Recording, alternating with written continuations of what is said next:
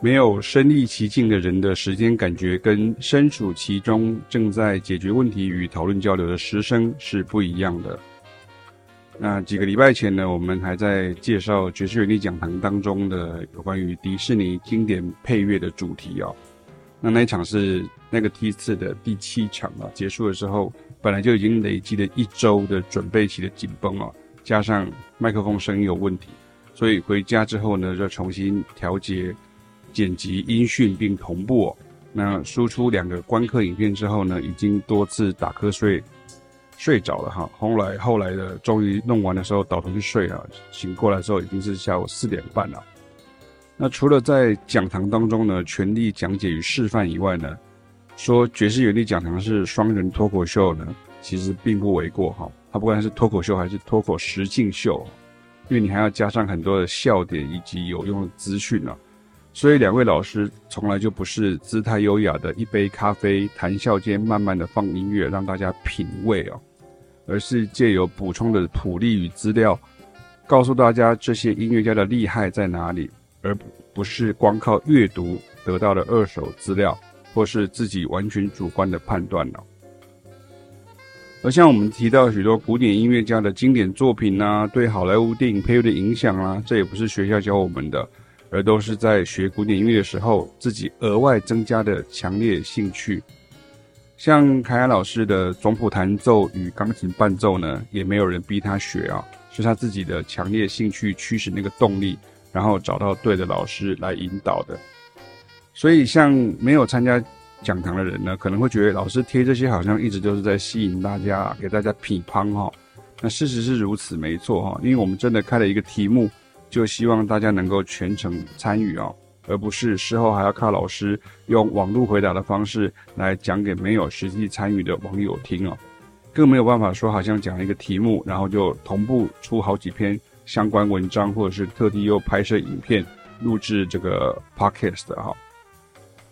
顺序真的很重要哈，顺序就是请来上课，网络的补充都是给正在上课的学生或是学员的哈。到现在还有很多人问说能不能再参加，或者是希望老师能够在下次讲堂回答他的疑问等等。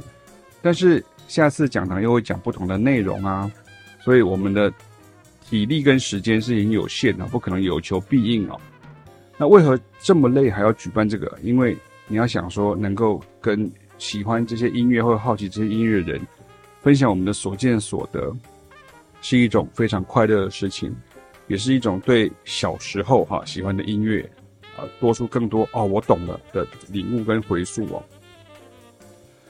我在这一次的采谱准备的过程当中，有好几次都被 Alan Menken 的音乐巧思给电到哈，然后起鸡皮疙瘩，或是瞬间眼眶湿润哦，被感动到。结果我看了 Alan Menken 的访谈后，才知道说他在做小美人鱼前呢，从来没有接触过电影配乐的作业与流程啊。那是他的第一部电影配乐作品，而他在做大力士前呢，从来没有想过自己会做出黑人现代福音诗歌 Gospel 的音乐风格啊！你看吧，每个人都在学习，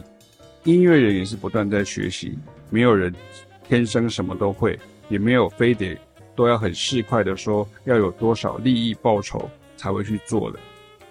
那这些东西我们也已经不懂啊，但是很爱音乐，所以走上。追寻的道路，现在我们爱音乐的心不变，但是那个境界有所提升，自我也有所成长。不管是在对音乐的完整度，或者是理解程度上，而能够分享，